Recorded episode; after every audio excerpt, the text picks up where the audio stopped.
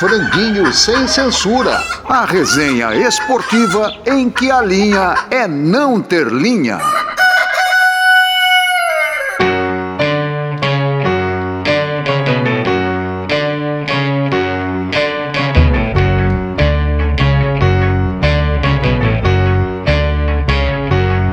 Não posso mais viver assim ao seu ladinho. Por isso colo meu ouvido no radinho de pilha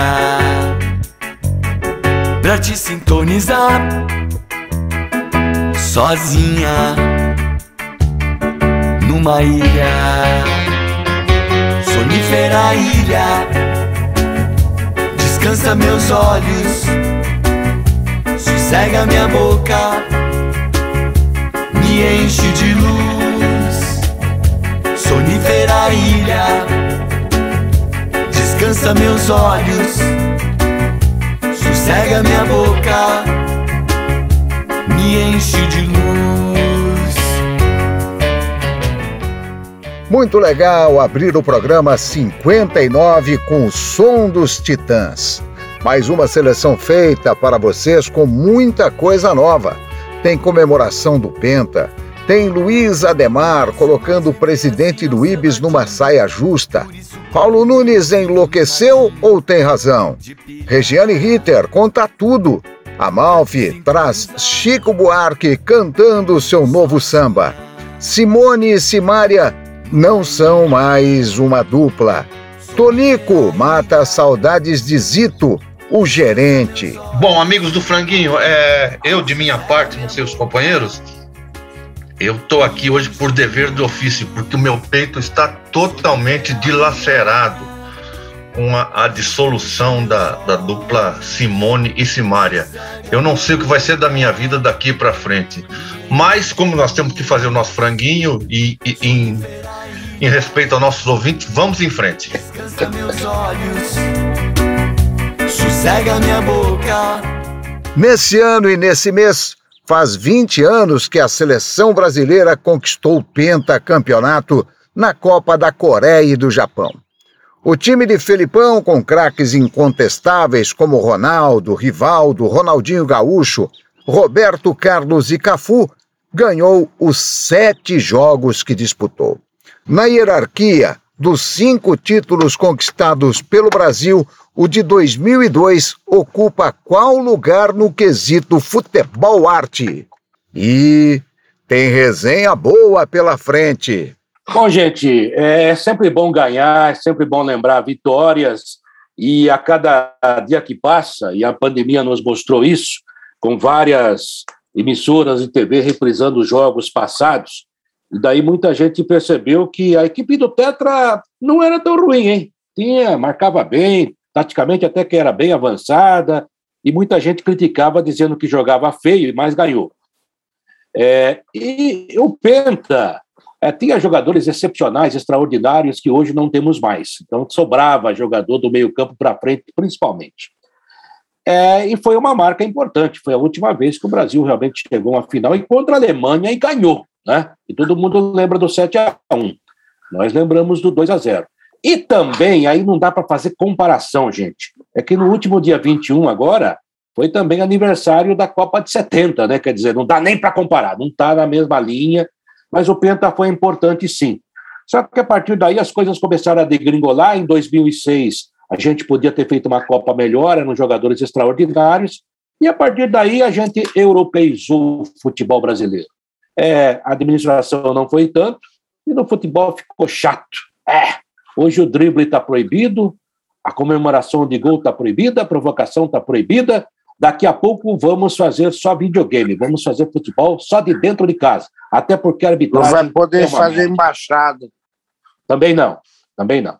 Garrincha hoje seria é, expulso todo o jogo. Onde já se viu provocar o adversário? Bom, é, no quesito futebol arte, eu acho que o de 58 o de 70 são incontestáveis. E também acho que é incontestável que o título de 94 foi o menos bonito.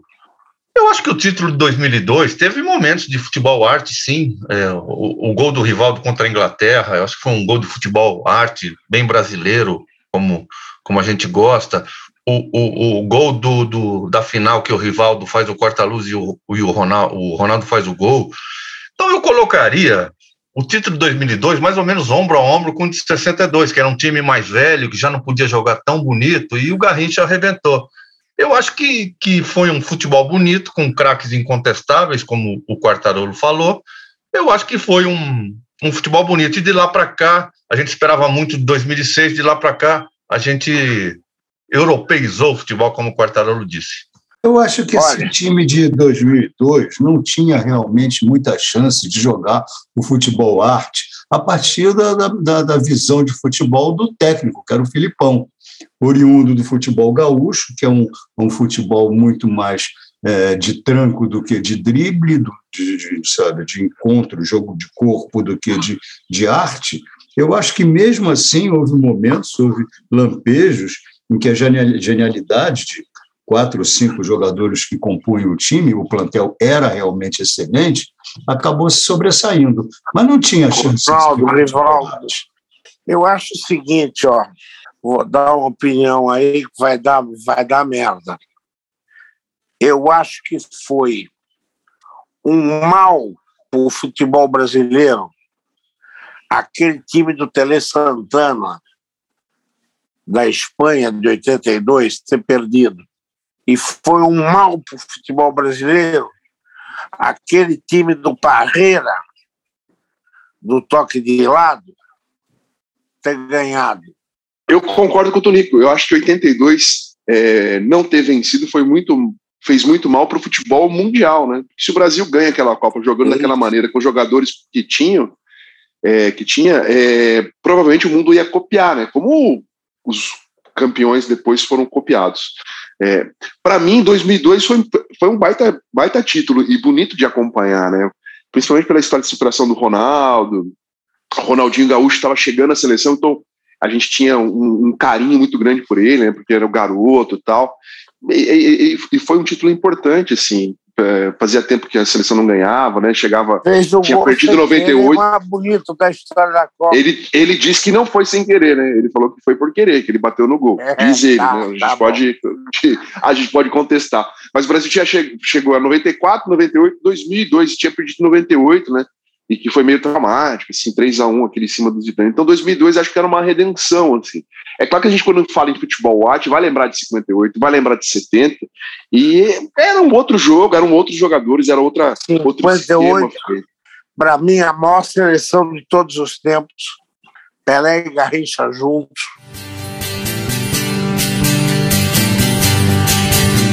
Você apareceu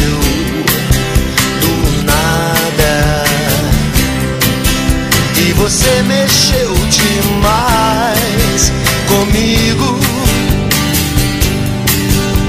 Não quero ser só mais um amigo.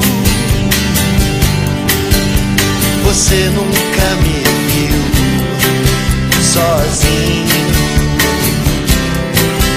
E você nunca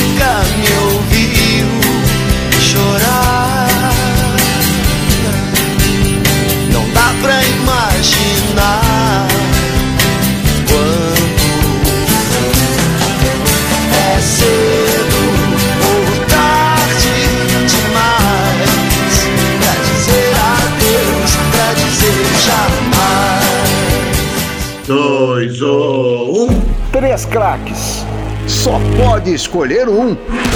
Vou dar a vocês três duplas de zagueiros e só pode escolher uma. Vamos lá! Luiz Pereira e Marinho Pérez, Oscar e Amaral, ou Aldair e Márcio Santos? Ah, Para mim, essa escolha é clara. Para mim, é Luiz Pereira e Marinho Pérez. Sem o menor demérito para Oscar e Amaral, ou Aldair e Márcio Santos, mas eu fico com a primeira opção, Luiz Pereira e Marinho Pérez. Brilhante, dupla inesquecível.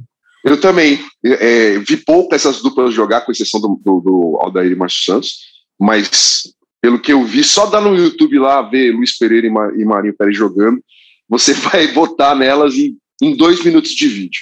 Eu, eu, eu fico com Aldair e Márcio Santos, mais pelo Aldair. Eu acho o Aldair um dos maiores zagueiros da história do futebol. Eu sempre falo que ele é um rivaldo da zaga, cara muito discreto, não tem mídia, mas o que o Aldair jogou foi um negócio assim absurdo. Eu não entendo o que ele fala. Eu vi mais, é, eu vi mais, mas o que ele jogava. Quem fala, quem é. Ele jogava muito. Jogava demais. E, e, e eu respeito o Luiz Pereira, que foi um negócio assim absurdo. É, vi jogar já no final da carreira. Briguei para. Briguei não, né? Falei para o senhor do Alibe, contrata o Luiz Pereira aqui no Corinthians. Ele foi e não jogou nada lá, inclusive. Eu não sou corintiano na época, mas o, o do Alibe falou: ah, precisa de um zagueiro. Foi, pega o Luiz Pereira. E lá ele não conseguiu jogar. Eu acho que o Odair foi um negócio assim absurdo. O, o Márcio Santos foi bom jogador. Eu gostaria de ver, tipo assim, Aldair e Marinho Pérez. Aí seria, para mim, fantástico, né? Entre os brasileiros.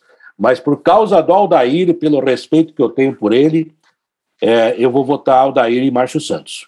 Bom, se eu tivesse aqui na, naquela dança dos famosos, é, eu colocaria Luiz Pereira e Marinho Pérez, que que foi a maior dupla que o Brasil já teve. Aliás, a maior defesa que o Brasil já teve foi em 74, com 9,6. Colocaria Aldair e Márcio Santos com 9,5 e Oscar e Amaral, que também foi uma dupla espetacular, 9,4. Então eu vou com Luiz Pereira e Marinho Pérez. E meu pai não tinha educação. Vida me lembro, era um grande coração. Ganhava a vida com muito suor. E mesmo assim não podia ser pior. Pouco dinheiro pra poder pagar todas as contas e despesas do lar. Mas Deus quis ver-me no chão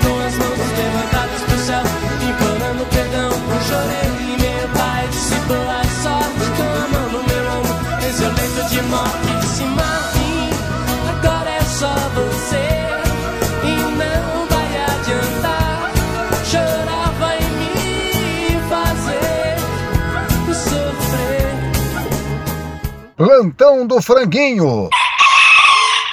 O plantão do Franguinho sem censura informa.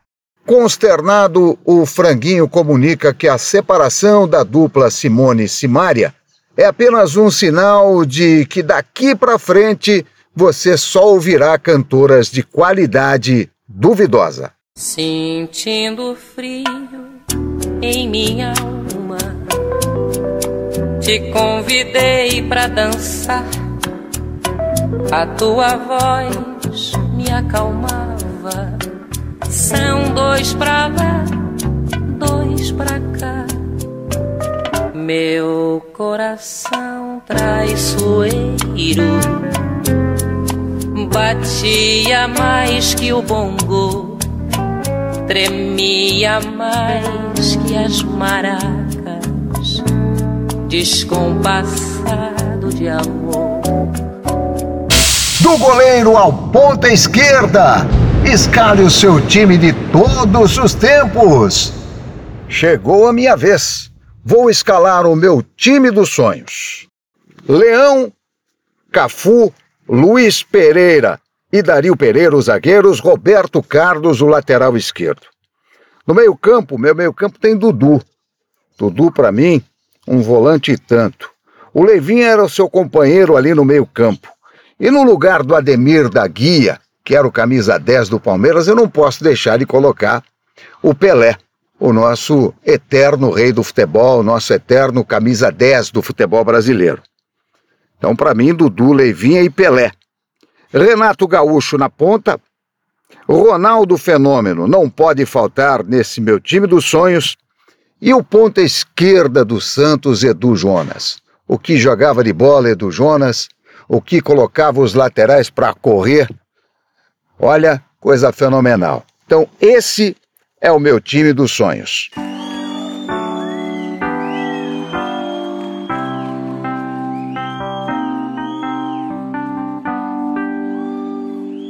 Devia ter amado mais, ter chorado mais ter visto o sol nascer. Devia ter arriscado mais e até errado mais. Ter feito o que eu queria fazer. Queria ter aceitado as pessoas como elas são. Cada um sabe a alegria e a dor que traz no coração.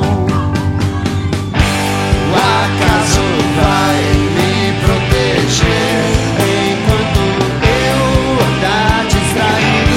O acaso vai me proteger enquanto eu andar. Cantinho do Ibis. Amigos do Franguinho, aqui é o Luiz Ademar para falar que o Ibis, pelo menos em números, perdeu a condição de pior time do mundo. É verdade. O Ibis, lá de Pernambuco, na década de 80, entrou para o Guinness Book porque ele ficou 3 anos e 11 meses sem vencer, num total de 55 jogos. Aqui em São Paulo, em Mogi das Cruzes, o Atlético de Mogi das Cruzes é, superou esse recorde. Ele completou agora é, 56 jogos sem vencer. Três empates, 53 derrotas, fez 24 gols, sofreu 221. A última vitória do Atlético de Mogi das Cruzes foi em 17 de junho de 2017, ou seja, lá se vai mais de cinco anos. E agora, no último final de semana, perdeu de 6 a 0 do Mantiqueira de Guaratinguetá e superou o Ibis. Será que superou mesmo? Vamos falar com o presidente do Ibis. Presidente Osir, o senhor tem medo que o Ibis perca a condição de pior time do mundo? É, o Victor Vredinho, a satisfação mais uma vez estar com vocês aqui, mas não vai chegar não, não chega nem tão perto, quanto a isso eu não tenho medo de errar. O Ibis é aquela figurinha do álbum carimbada, não tem quem derrube. Primeiro lugar que o, o, o União aí não, não é primeira divisão, e eu perdi na primeira divisão do Campeonato Pernambucano. Presidente, qual conselho o senhor daria para os dirigentes do Atlético de Mogi das Cruzes, que agora estão se intitulando o pior time do mundo? Tem que persistir, né? Tem que persistir, continuar trabalhando, continuar disputando nas competições. E o, o, o, o, o bom não é competir, o bom é existir. Você existir, você está dentro de qualquer competição. E tem, tem, tem que permanecer, tem que insistir, tem que lutar. Foi o que o Ibis fez. O Ibis perdeu, é, teve esse título na, na um, primeira divisão do Campeonato Pernambucano, fui para a 2, mas persistir, persistir e insistir até hoje nós estamos na, na primeira divisão do Pernambucano. Desde os primórdios até hoje em dia, o homem da paz que o macaco fazia. Eu não trabalhava, eu não sabia, o homem criava também destruía. Homem primata, capitalismo selvagem. Oh, oh, oh, homem primata, capitalismo selvagem. Oh, oh, oh, eu aprendi, a vida é um jogo, cada um por si e Deus contra todos. Você vai morrer e não vai pro céu. É bom aprender, a vida é cruel. Homem primata, capitalismo selvagem. Selvagem. Plantão do Franguinho. O plantão do Franguinho sem censura informa. Para identificar melhor Simone, é a peso cruzador. Simária tem um frontal de respeito, mas é meio médio ligeira. Não confundir nenhuma delas com Gal Costa, que só tem um cristal na garganta. Oh sim, eu estou tão cansado, mas não para dizer que eu não acredito mais em você. Com minhas calças vermelhas, meu casaco de general, cheio de anéis. Debate Franguinho. Um debate bem temperado. Thomas Miller, jogador do Bayern de Munique, falou: Cristiano Ronaldo é um bom jogador. O mal é que ele insinua ser o melhor. E Messi é o melhor e não insinua nada. Ah, essa aí, mas aí é a confiança do Cristiano Ronaldo, né? Eu não acho que ele esteja errado, não, sabe? É, eu não acho até arrogância, acho um excesso de confiança, assim, né? O limite da arrogância, assim. Eu não acho que ele, que ele ultrapasse. Ah, Eu, eu admiro a, a, a forma que ele pensa e o que ele se dedica para tentar ser o melhor do mundo. Né? E se ele acredita que ele é o melhor do mundo, ele já foi, né? Então, eu acho que ele tem direito até de contestar esse título aí. Eu prefiro o Messi, né? A gente está falando aí há pouco de, de futebol arte. Acho que o Messi está muito mais parecido com isso do que o Cristiano Ronaldo. Mas o Cristiano Ronaldo tem de história, de carreira, é impressionante. Realmente, acho que ele merece toda né, a pompa que ele, que ele pede para ele. Eu acho que tem duas maneiras de se olhar essa, essa questão. Tem o, o que você vê em campo, de fato, se fosse o que o espetáculo, os 90 minutos no gramado, Messi. Mas se você for ver o que é um jogador, a preparação, o aspecto mental, a dedicação, o comprometimento, é Cristiano Ronaldo, sem a menor dúvida. Se você tivesse o talento do, do Messi na cabeça, no comprometimento do Cristiano Ronaldo, você tinha um super, hiper jogador.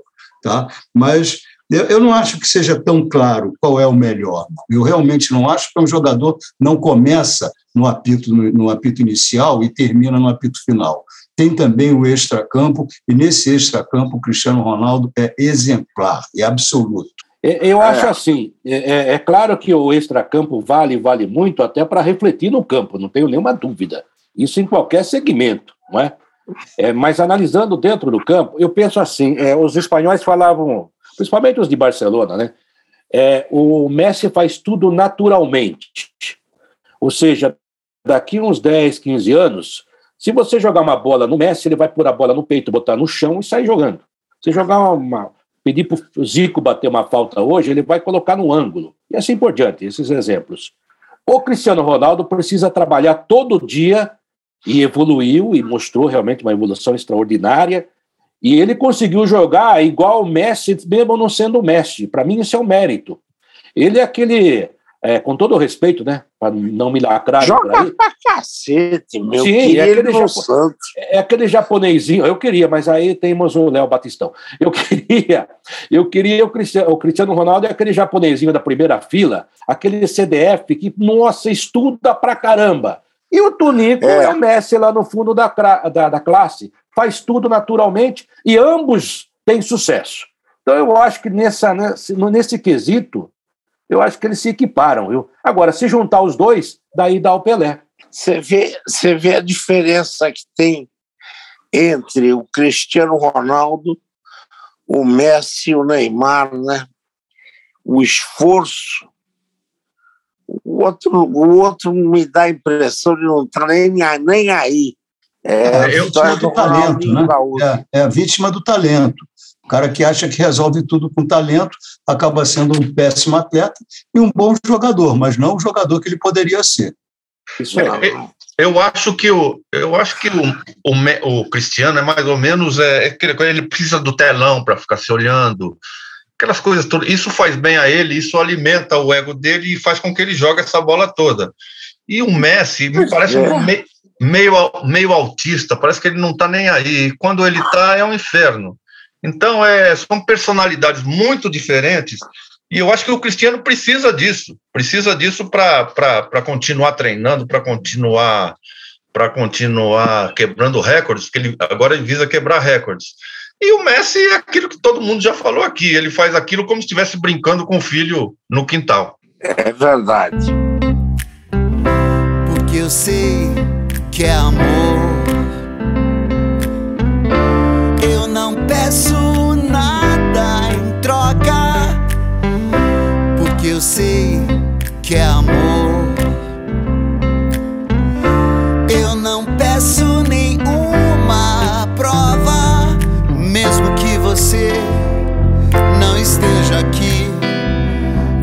Está aqui.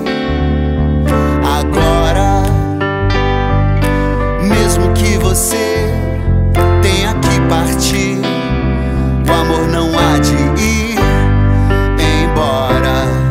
Eu sei que é pra sempre, enquanto durar. Eu peço somente o que eu puder dar. Falou, tá falado.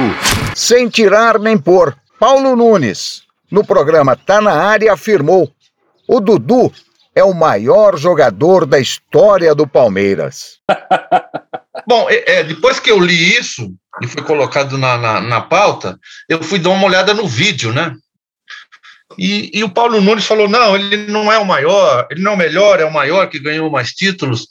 Mas aí ele ele, ele corroborou a bobagem. Ele falou assim: não, ele é um, do, é um dos três maiores do Palmeiras. Então, eu só vou falar aqui alguns que eu acho que foram maiores que ele: Demir da Guia, Leivinha, Rivaldo, Ronaldo, Djalminha, Alex, é, Cafu.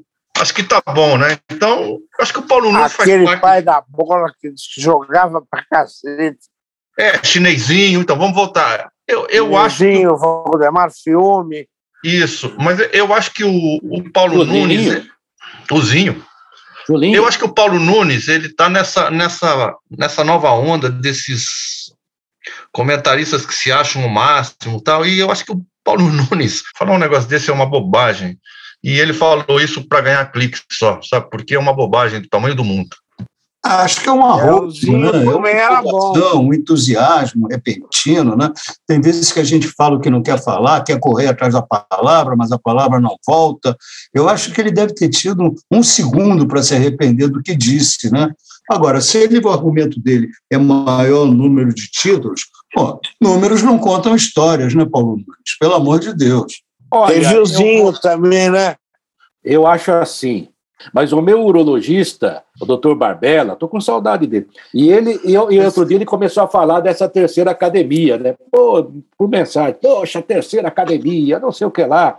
Eu falei, poxa, é, o time do Palmeiras hoje é indiscutível, né? Mas daí, por exemplo, o meu pai eh, dizia que o Julinho foi o maior sete que ele viu, e depois do Julinho, no Palmeiras, é claro, foi o Edmundo. O Dudu não passa nem perto desses caras, mas tudo Não, bem. Não Aí- passa a- mesmo. Aí eu falei pro doutor Barbella, e só para encerrar, viu, Tonico? Falei assim, doutor Barbella, tudo bem, o senhor viu todas as academias, né, vi?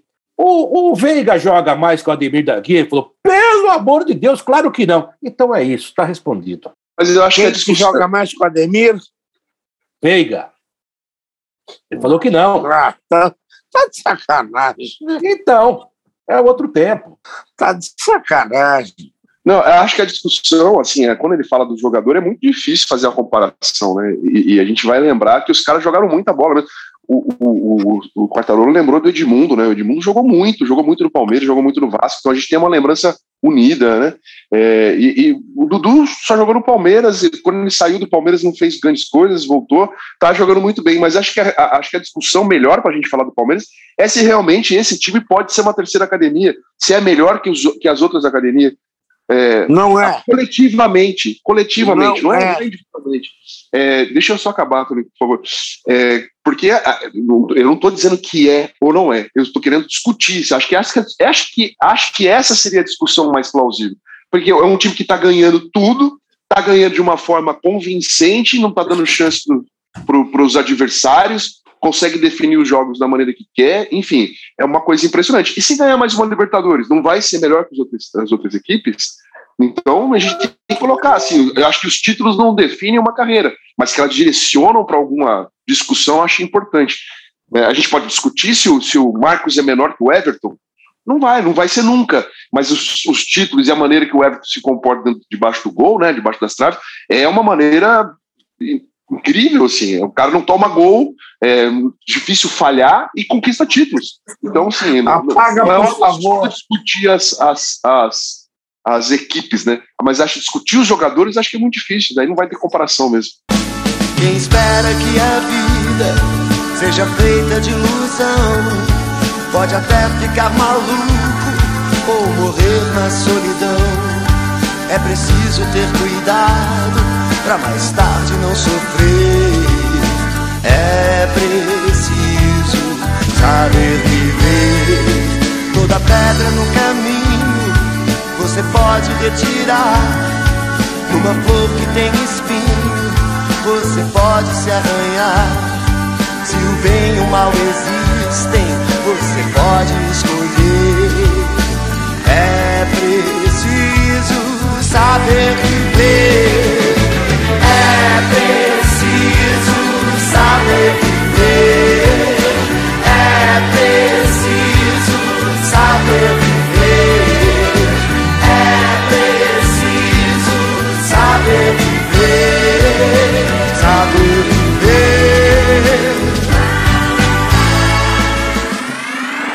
Bola no Canto, a música do futebol, com Ailton Amalfi. tal um samba? Que tal um samba novo? E que tal um samba novo de Chico Buarque de Holanda? Chico Buarque de Holanda lançou esse samba no streaming no último dia 17 e o Bola no Canto não poderia ficar de fora. Tal um samba? Puxar um samba, que tal? Para espantar o tempo feio, para remediar o estrago. Que tal um trago? Um desafogo, um devaneio um samba pra alegrar o dia, pra zerar o jogo. Coração pegando fogo e cabeça fria. Um samba com categoria, com calma.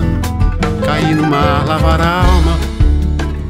Tomar um banho de sal grosso, que tal? Um samba pra espantar o tempo feio e pra remediar o estrago. Ler um batuque lá no cais do Valongo. Dançar o jongo lá na Pedra do Sal entrar na roda da gamboa, fazer um gol de bicicleta, dar de goleada, deitar na cama da amada e despertar a poeta, achar a rima que completa o estribilho, fazer um filho, que tal? Fazer um gol de bicicleta, dar de goleada, depois de muita bola pra fora da meta. Com a pele escura, com formosura bem brasileiro, que tal? Não com dinheiro, mas a cultura. Que tal uma beleza pura no fim da borrasca? Já depois de criar casca e perder a ternura. Depois de muita bola fora da meta. De novo com a coluna ereta, que tal? Juntar os cacos e ir à luta. Manter o rumo e a cadência. Esconjurar a ignorância, que tal? desmantelar a força bruta. Então que tal puxar um samba? Puxar um samba legal, puxar um samba porreta. Depois de tanta mutreta. E uma dor, filha da puta. É assim que Chico Buarque se refere aos tempos atuais. Depois de tanta demência e uma dor filha da puta que tal? O gênio brasileiro em plena forma no Bola no Canto de hoje. Que tal um samba e um samba de Chico Buarque? Um samba.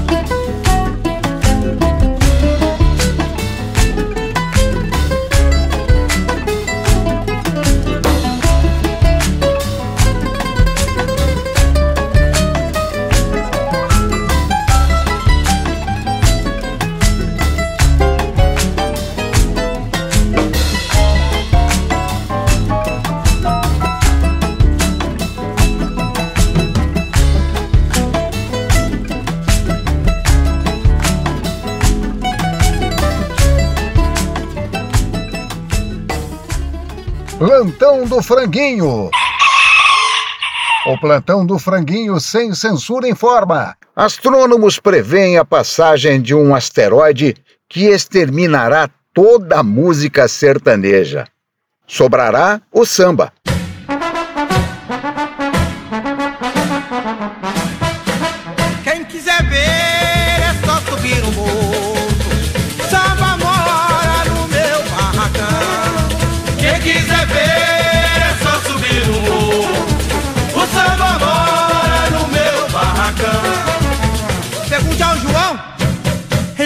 Ele sabe a morada, ele sabe a picada para o meu barracão. Franguinho Repórter. Uma entrevista chapa quente. Nossa entrevistada de hoje é Regiane Ritter. Vou falar de uma pessoa que a gente tem muita estima, uma amiga desde 1980. Ela sabe tudo da minha vida, conviveu comigo, conhece minha esposa, enfim, viu minhas filhas crescerem. Além do que, tem o respeito profissional e daí realmente mexe com a gente também. A Regiane, quando eu cheguei na Rádio Gazeta, ela era uma locutora, uma disc jockey, vamos colocar assim. Uma voz muito bonita, e ela se interessava e gostava muito de futebol, se interessava, se informava, E aos poucos ela foi se enturmando e realmente se transformou numa profissional do futebol maravilhosa. Ela conhecia mais do que muito, muitos homens, inclusive eu, e me ensinou muito. Ela fala o contrário, mas a minha mestra é ela, não eu, mestre dela, até porque sou bem mais jovem. Não tanto, né? 11 anos. A gente é, realmente viveu, né? Na mesma época, contemporâneo. E ela desbravou um caminho incrível na época, porque o machismo tomava conta do futebol em todos os segmentos, principalmente nas transmissões de rádio e televisão.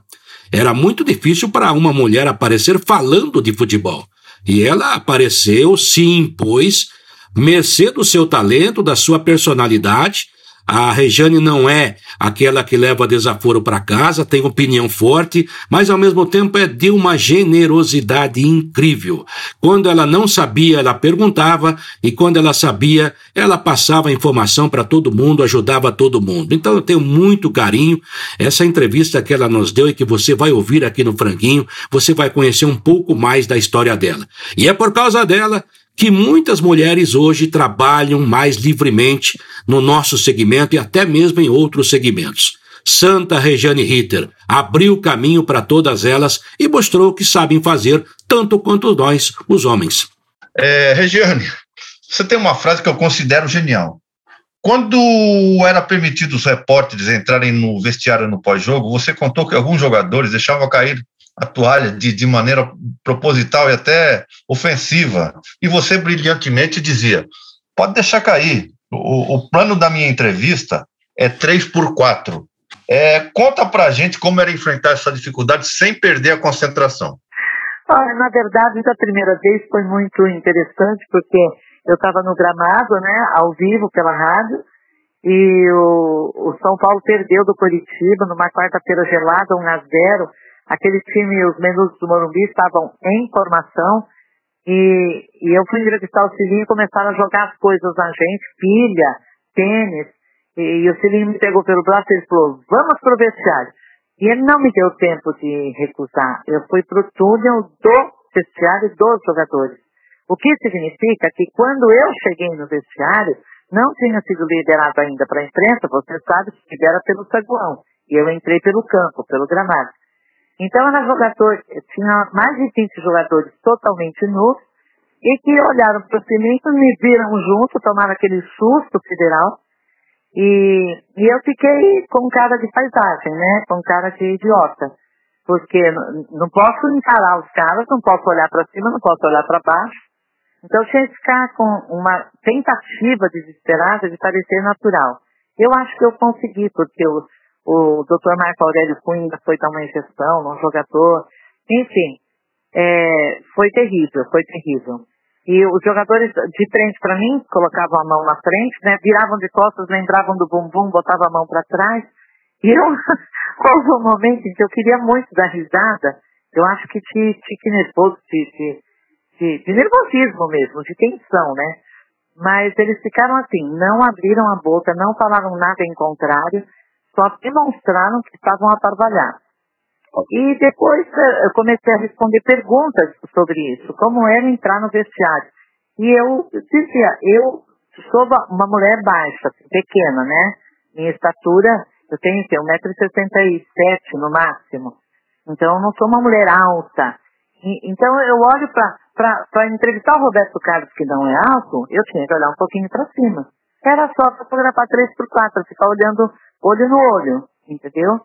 E uma vez o, o, o Edmundo foi, esse foi o Edmundo, o Edmundo foi no, lá em Minas, me parece. Ele passou assim meio rápido com cara de, de safado para se divertir, porque ele, ele era muito respeitoso comigo. E nós éramos meio amigos, meio amigos que eu considero, porque eu sempre mantive uma amizade profissional com os jogadores. É, você não me convide para sua casa, que eu não te convido para minha. E ele passou e a toalha caiu e ele deu risada. Aí ele, claro, para baixar para catar, ele ficou de perfil para mim, né? Não dava para abaixar de costas. É, é, uma posição muito feia. E, e outros, uh, cujos nomes uh, não registrei, não lembro, de, também de vez em quando deixavam a toalhinha cair e olhavam para ver a minha reação. E eu fingia que não via. Então era assim, eu fotografo 3 por 4, eu estou aqui trabalhando, não é, na, não vou ver nada que eu nunca tenha visto e eles não vão ver pela primeira vez na vida uma mulher num local onde os homens estão pelados. Então não era a primeira vez nem para eles nem para mim. Era a primeira vez que uma repórter entrava e entrevistava os pelados. Mas não era a primeira vez de ninguém, ninguém era santinho ali. E eu não era bobinha, né? Não, não fiquei entusiasmada, não fiquei chateada. Quer dizer, por dentro aquela coisa pesou um pouco. Mas aí eles foram se acostumando, depois eu entrava no, no vestiário do Corinthians, porque o São Paulo foi o primeiro clube que eu cobri, que eu fui setorista. E eu amava aquele povo lá, porque os dirigentes do São Paulo, naquele momento, os jogadores, a comissão técnica e os torcedores, parece que combinaram de me aceitar. Entende? Sabe quando você vai morrendo de medo de sofrer rejeição, preconceito e, e assédio moral mais do que sexual? E eu cheguei no São Paulo e não era nada daquilo. São Paulo faltava, como dizia minha velha vovó, me carregar no colo. Então eu tive muita facilidade para me adaptar aos vestiários de homens nus.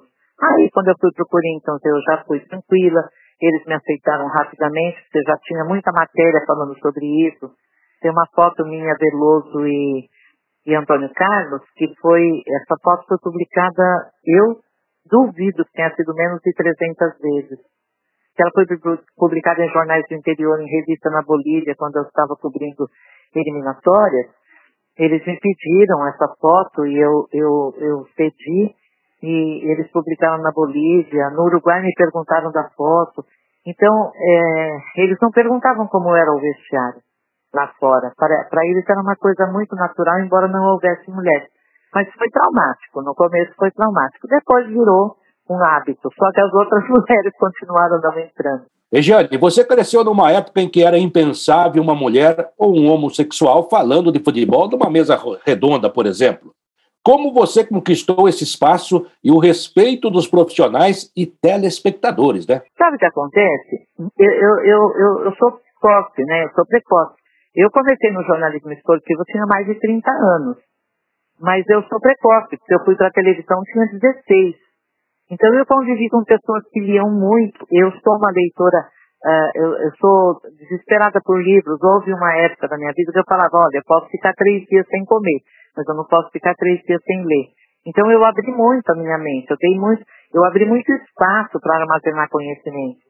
E como eu, eu não perdia tempo, eu ouvia uma palavra que eu não conhecia, como por exemplo numa loja na Rua Marconi, em São Paulo, eu tinha 14 anos, e dois homens conversando dentro de uma loja de bolsas, falou, um, um deles falou, é paradoxal, não, não, não dá muito para entender. Eu corri para minha casa, falei, quero um dicionário, pelo amor de Deus, para descobrir o que, que era paradoxal. Eu vim do interior, né, eu vim da roça, eu vim do mato, eu andava descalça no, no regatozinho com peixinho pequenininho, é, passando pelos meus pés. Então, tudo para mim era muito novidade, tudo era novidade. Quando eu fui para o Mesa Redonda, quando eu fui apresentar o Jornal do Esporte com a Valônia e o Kleber Machado, eu já comecei a me abrir. Eles me davam um espaço, além de ancorar, eles me davam um espaço para dar uma ou outra opinião. Quando eu fui para o Mesa Redonda, eu estava tagarela, como estou até hoje, né? Estou falando demais. Mas eu não tive dificuldade também. E eu acho que um dos segredos era eu não revelar o time que eu torcia. Eu fazia sempre carinha de mistério, perdão, eu fazia sempre carinha de mistério e, e 30% achava que eu era corintiana, 20% jurava que eu era São Paulina, os outros palmeirenses. Então, esse foi um dos segredos de conquistar a confiança deles. Rejane, você chegou a passar situações constrangedoras, assim como uma cantada mais escancarada, mais aberta? Olha, cheguei a passar, sim. Cheguei a passar. É, as cantadas não choviam, não choviam. Como eu disse, eu ia, é, já disse em outra ocasião, eu ia, eu chegava para os treinos muito bem disposta, querendo trabalhar.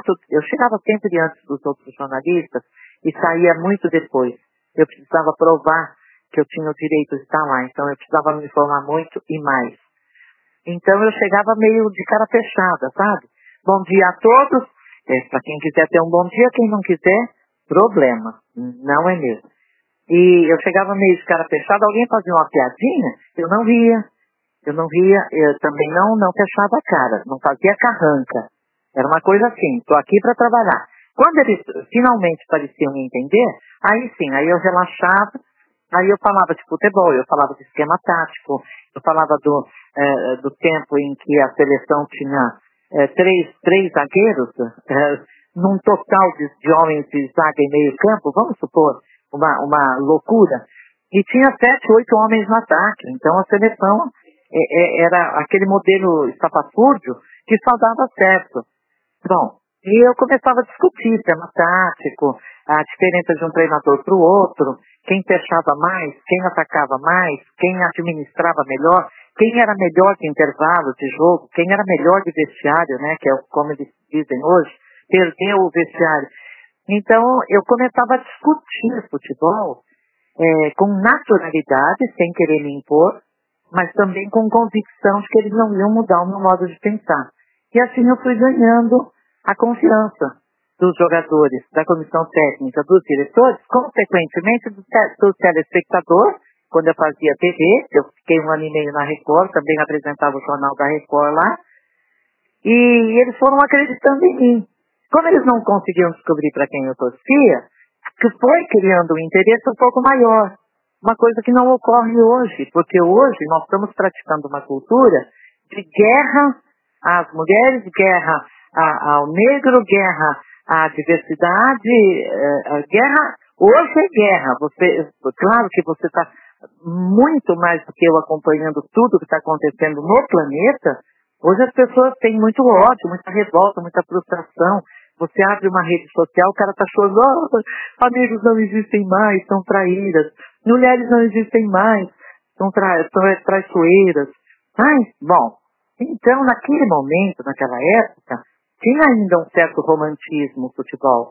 Tinha respeito o futebol. Hoje não tem mais. Pega um jogador jovem como o Rony, no, no Corinthians, ele quer dar cabeçada no outro. Aí você pega um, um, um cara que é, entra na dos veteranos, começa a dar porrada, e, e, faz um pênalti que no fim do jogo faz o Corinthians perder dois pontos. Nós estamos sem parâmetro. Nós estamos sem parâmetro. Agora é a guerra dos portugueses é, contra os brasileiros no futebol. E o torcedor está todo meio doido. E o, os jogadores estão querendo se bater. Imagina aquele jogo, não, não, não podia. Atlético Paranaense e Corinthians não podia ter acontecido o que aconteceu. É, invariavelmente a arbitragem é, é rigorosamente falha, embora nessa eu não tenha visto assim grandes e fragorosas falhas, mas hoje está difícil de ser profissional do, do futebol, até porque é muita brincadeira, é muita sacanagem, é, é, muito, eu sou engraçado, eu sou o Chico Anísio, e você quem é? Ah, eu sou o Jô Soares, ah, eu sou o Ronaldo Tolias. Gente, precisa descobrir, precisa falar para o povo do futebol que a, o humor com inteligência, como o Franguinho sem censura faz, informação, entrevista para valer, humor refinado, refinado, é, é, precisa saber fazer, gente. Então, parte dessa profunda admiração que eu tenho por vocês é, é motivada por isso. É motivada pelo fato de que vocês não são primeiro humoristas, depois jornalistas. Vocês são jornalistas que têm um humor refinado e uma inteligência suficiente para poder fazer. Mas você olha para algumas pessoas na TV fazendo caras e bocas de gordo magro. Você não tem essa sensação? O cara conta uma piada totalmente sem graça, ele grita, grita, grita para contar, totalmente sem graça. Aí ele rola de risada, você olha em volta e ninguém está rindo. A gente escolheu mesmo, a gente deu uma baixada de nível no jornalismo esportivo, que hoje a gente já não está tão preocupado com o preconceito contra a mulher, contra o negro, contra é, o homossexual. Hoje a gente está preocupado é com, com o caminho que isso está tomando. Está tomando um caminho que não tem volta. Oi, Regiane. É, a gente está vivendo um momento que o futebol feminino tem muito mais mídia na TV aberta, né, ganhou muito mais espaço. Quanto à falta de interesse da mídia para o futebol feminino atrasou o desenvolvimento da modalidade no país? É quase 100%. Teria sido muito menos tempo se a mídia se interessasse um pouco mais, abrisse um pouco é, um pouco mais mão de, de dinheiro da comercialização para ajudar formar o produto, apresentar o produto no mercado e depois começar a se ressarcir e depois a, a, a oferir altos lucros. Mas isso é um, é um exemplo do que vem de base, né? Vem de cima. Começa no presidente da República, termina no secretário do secretário da, da CINA, que não é cidade, é município. Passa por todos os, por, por toda a mídia, passa por todas as federações, clubes e principalmente a confederação, que foi sempre uma falsa traiçoeira. Me lembro da época do Ricardo Teixeira, quando as meninas iam para o pódio, ele corria para o pódio. Ah, agora vai, agora nós vamos investir no futebol feminino só voltava dois anos depois em outro pódio. É, então é, é, complicado. A mídia ajudou a atrasar, mas não foi a grande responsável por atrasar, não. O grande responsável foram os dirigentes, cuja loucura é ver cifrões e milhões de cifrões à frente e o futebol feminino precisava investir para depois retornar, né? Mas é, vai falar isso para ele. Ô Regiane, como é que vai? Tudo bem? Me diz uma coisa, entre os coleguinhas nas redações e no campo, como você era recebida? Rolava tipo assim um preconceito, pequenas sabotagens e até algum desrespeito? Ou havia uma receptividade positiva? Quando eu comecei na, no jornalismo esportivo, eu classifiquei em três, três patamares os colegas, os jornalistas esportivos. O, o patamar número um era daqueles que me receberam muito bem, sem grandes festas, sem nenhum tipo de desconfiança, com naturalidade. Apertaram a mão com firmeza e que com o tempo a gente trocava algumas ideias, trocava algumas informações, aquelas que podia. O segundo patamar era um patamar indefinido, de gente que queria me estender a mão e às vezes quem te puxava pensava, será que não vem atrapalhar? Será que atrás dela não tem um monte de mulher encher o saco e tomar nosso lugar? Esse segundo patamar eu meio que ignorei. O terceiro era, um dos, era o patamar formado pelos é, inimigos declarados. Desse tipo, desse tipo eu sofri, é, sofri consequências terríveis, como por exemplo, acredite se quiser, um colega de equipe. Aliás, um colega que nem era assim o mais querido de todos, né? Quando veio a equipe já estava formada, mas nós não pudemos evitar né, quer dizer, nem iríamos evitar, é, é, nós não mandávamos, éramos funcionários como outros eram. E ele veio, esse, esse parceiro de trabalho, não posso chamar de parceiro, ele chegou a pegar num jogo do Pacaembu, num classicão que decidia vaga, ele chegou a voar, ele estava mais é, atravessando o gramado, eu estava no gol dos vestiários, né, e ele no gol da, da entrada principal do Pacaembu, e ele voou num, num entrevistado, num jogador do clube que ele estava cobrindo, em vez de, de, de, de, procurar um jogador do time dele, ele foi no meu. E eu fiz o que eu não gostaria de ter feito, eu me arrependo um pouco. Eu abri o meu microfone. Quando ele abriu o dele, que eu vi que ele ia falar com o cara, com o cidadão, eu abri o meu. O meu anulava o dele e anulava o meu também. Então, ele não conseguiu, eu soltei meu microfone, ele foi fazer de novo, ele foi em direção do cara, eu fechei de novo o meu, eu abri o meu e fechei o dele, né? Eu fechei os dois. E aí, quando ele desistiu, eu me dirigi ao jogador e fiz a minha entrevista e depois eu passei por ele e falei, a próxima não vai ficar assim. A próxima eu acho que vai ser um pouco pior. Não faça de novo. Aquela coisa baixo nível, sabe? Esse, esse, eu, eu sofri, não sofri prejuízos maiores, porque tive coragem, enfrentei, não me amedrontei, não tenho medo de força física. Eu tenho, sabe, eu tenho respeito pela força mental, espiritual, intelectual, mas medo da força física eu nunca tive. Esse me criou seríssimos problemas. Como ele já, se ele já não tivesse partido desta para melhor, eu diria o nome dele. Agora não vale a pena. Agora não vale a pena porque nem está aqui para corroborar ou, ou, desmentir, né, confirmar ou desmentir essa minha história. Com ele eu sofri uns maus bocados, foram seis ou sete vezes que realmente o meu trabalho poderia ter sido altamente prejudicado se eu não fosse tão corajosa. Legal. Então, eu sofri sim. E tive, tive um jornalista do Estadão, que nós organizamos, a Gazeta organizou um jogo é, beneficente para o Jurandir, craque da seleção brasileira do São Paulo, estava fazendo hemodiálise, passando alta necessidade, e a Federação Paulista de Futebol mandou um jogo de uniforme, de arbitragem, apito, cartões, tudo, é, desde que eu apitasse e duas mulheres bandeirassem o jogo. E eles ficaram sabendo quando eu cheguei na rua Javari, um tal de. Acho que era Paulo Campos, eu não lembro, não lembro, não lembro o nome, nome mesmo dele. É, ele mandou um recado para mim, se eu apitasse o jogo ele não ia participar, que ele estava ali para praticar benemerência e não para aturar é, que eu estava extrapolando no meu direito de, como mulher, me meter na vida do, do mundo masculino. Eu falei, tá, eu, mando, eu vou dar a resposta para ele pessoalmente. Terminei o assunto, fui procurar e tinha ido embora.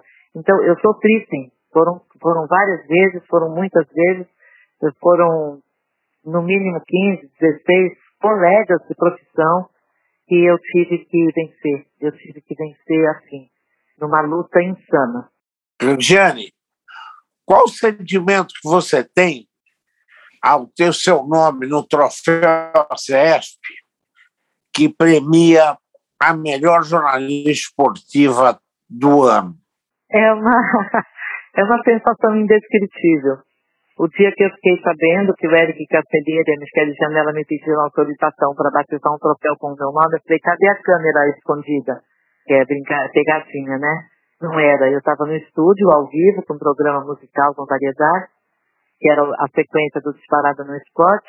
Quando eles me convenceram, quando eu vi que era sério, eu fiz um boar que eu nunca tinha feito, porque uma das minhas proibições para mim mesma, uma das proibições a mim mesma era de chorar. Não pode chorar. Ah lá, a mulher é fraca lá, tá chorando. Eu chorei tanto. É... Sabe aquela emoção de um sonho que você não sonhou? E de repente acontece, parece que você está pisando em nuvens, delirando. Mas não virar nome de troféu em vida. Foi um negócio indescritível, amigo. Olha, não dá, não dá para contar. Até hoje, eu toco nesse assunto, quando alguém toca nesse assunto comigo, até hoje ele me emociona, tenho dificuldade de controlar o que eu sinto quando eu lembro do troféu Regina Rita. Que privilégio ter aqui uma pioneira do, do, jornalismo esportivo feminino, hoje que as mulheres ganharam tanto espaço. Regiane, muito obrigado pela sua participação aqui no nosso Franguinho Sem Censura. E aquele, aquele chavão nosso, volte quando quiser. Olha, eu te agradeço. Você é um, uma nota 10, uma nota mil. Você, você me trata como um igual. É, é, é, nós somos né, iguais, guardando as devidas proporções, as devidas diferenças. Mas você, obrigada mesmo. Ouvinte do Franguinho Sem Censura, imperdível, cada vez mais imperdível. Não é porque eu estou aqui, não. É porque é imperdível, porque eu ouço, porque eu acompanho. Sabe que a vida da gente é muito corrida, mas sempre sobra um tempo, a gente vai buscar, vai procurar, falar. Então, um abraço, obrigada por me aceitarem. É, me ajudaram muito no início de carreira, durante a minha carreira e agora, no ocaso, né? Agora chegando a hora de, de, de parar e ceder todo o espaço é, para quem está chegando. Obrigada, um beijo grande, fiquem com Deus e tenham certeza de uma coisa. Nós chegamos onde nós quisermos chegar, onde nós quisermos chegar. Eu acredito, eu faço, eu sei, eu posso. Não cai do céu. Mas se acreditar e tendo um norte, tendo uma luz que vem do firmamento, para mim vem do alto, a gente chega onde quiser. Obrigada, querido. Fica com Deus, dá um beijo em todos aí. E ó, não se esqueçam de mim. Beijo. Bebida é água, comida é pasto. Você tem sede de quê? Você tem fome de quê?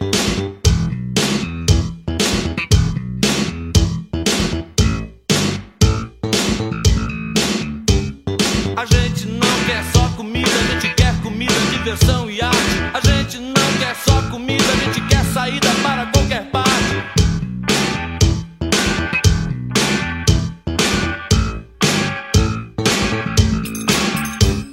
A gente não quer só comida, a gente quer bebida, diversão, balé. A gente não quer só comida, a gente quer a vida como a vida quer.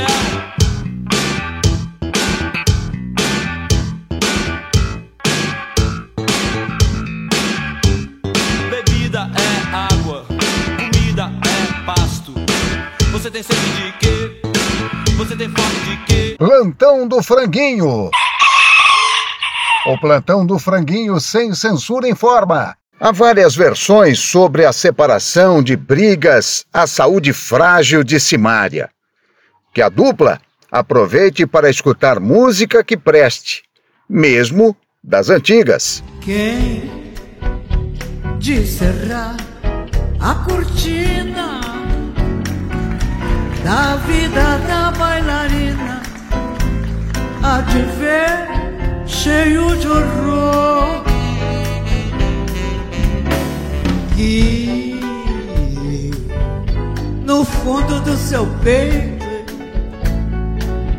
existe um sonho desfeito uma desgraça de um amor Franguinho direto e reto.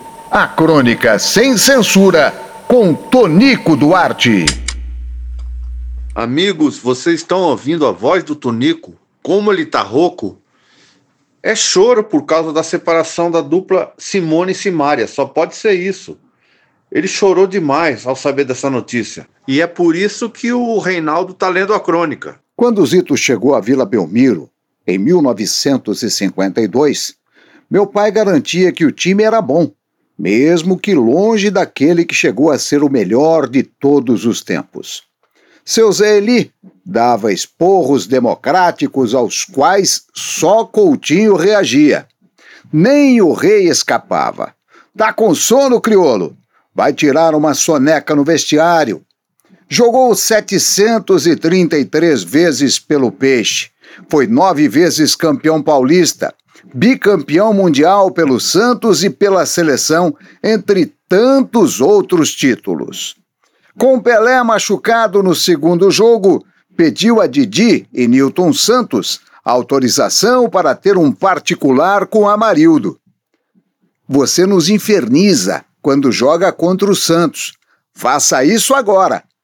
Foi seu Zé Eli que trouxe Neymar para o Santos. O craque do Paris Saint-Germain não sabe a sorte que deu por não tê-lo como capitão. Porque na primeira presepada, Neymar ia aprender a velha máxima estanilista: manda quem pode e obedece quem tem juízo. Não sei o que fazer, não sei o que fazer. Eu saio por aí, sem ter aonde ir. Não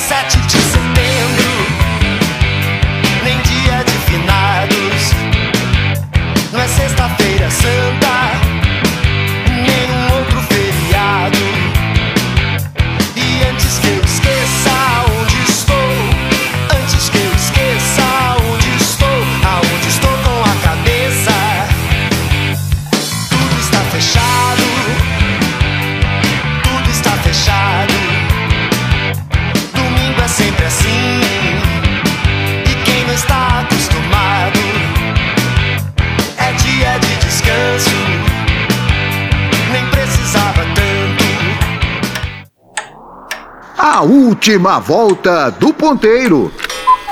Bolsonaro participa de motociatas em Belém e Manaus após a morte de Dom e Bruno. Com tom eleitoreiro, eventos são considerados inapropriados em meio à comoção pela confirmação das mortes do indigenista Bruno Pereira e do jornalista britânico Dom Phillips na Amazônia. O que mais falta para demonstrar que este sujeito não presta? Bom, não falta mais nada, né? Pelo contrário, já sobram demonstrações de insensibilidade, de comportamento inadequado ao nosso, infelizmente, nosso presidente, né? É, eu acho que a pergunta é o que mais falta para as pessoas notarem, todas as pessoas, a totalidade de brasileiros, que esse sujeito não presta. É, isso, é essa a pergunta. Bom, eu acho que o, o- o Bolsonaro é. Aliás, não gosto de falar o nome dele. Deixa, deixa eu enxaguar a boca aqui. Desculpa, gente. Cuspi. O negócio é o seguinte: eu acho que esse presidente é o Cristiano Ronaldo da política ruim, né? Ele continua quebrando seus próprios recordes de insensibilidade e desumanidade. É um idiota, né? É um ogro. E talvez até com todo respeito ao ogro. E ele fica fazendo essas mortos ciatas por aí para fazer campanha, usando dinheiro nosso, inclusive. Não tem um mínimo de sensibilidade. É um idiota. Infelizmente, idiota também tem voto. Só tenho uma coisa para falar, duas palavras. Fora Bolsonaro. Bom, é, é bom, o, o, o, Bolsonaro, não sei, não me parece que seja uma coincidência ele fazer motocicleta em Manaus, né? E ele já ele não se pronunciou na, quando da morte do Aldir, quando da morte do João Gilberto. Quer dizer, o que aconteceu com esses dois foi muito pior, né? Foi muito pior. Não, ele não sabe quem são. É, ele não sabe quem são. E com esses dois, ele, esses dois ele deve saber quem são.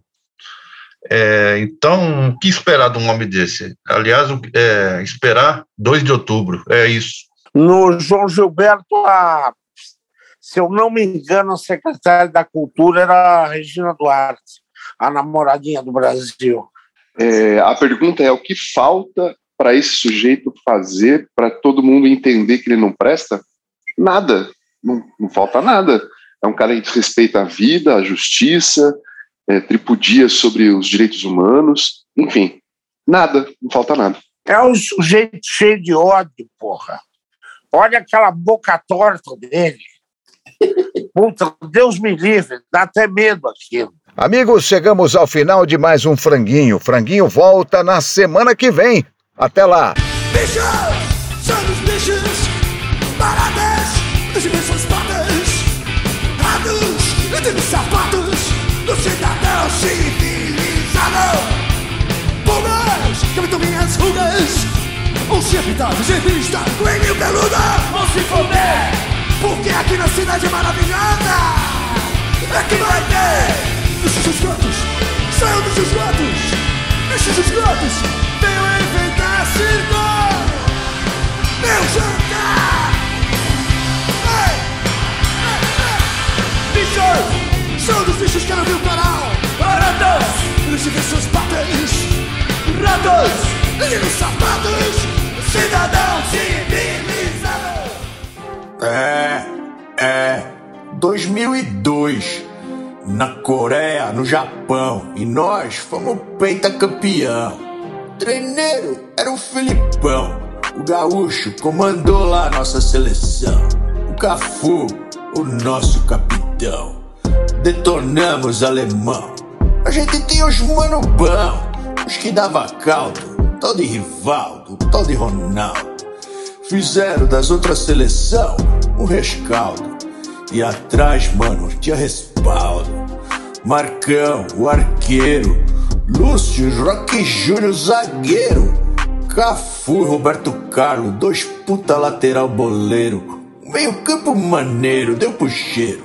Mas lá na frente, mano, os mano arteiro, Ronaldo, Rivaldo, que não saía do estaleiro, mas quando os manos chegaram lá, eles foram guerreiro. E o gaúcho, o mago bagunceiro, com a bola, esses mano, eles eram cavalheiro.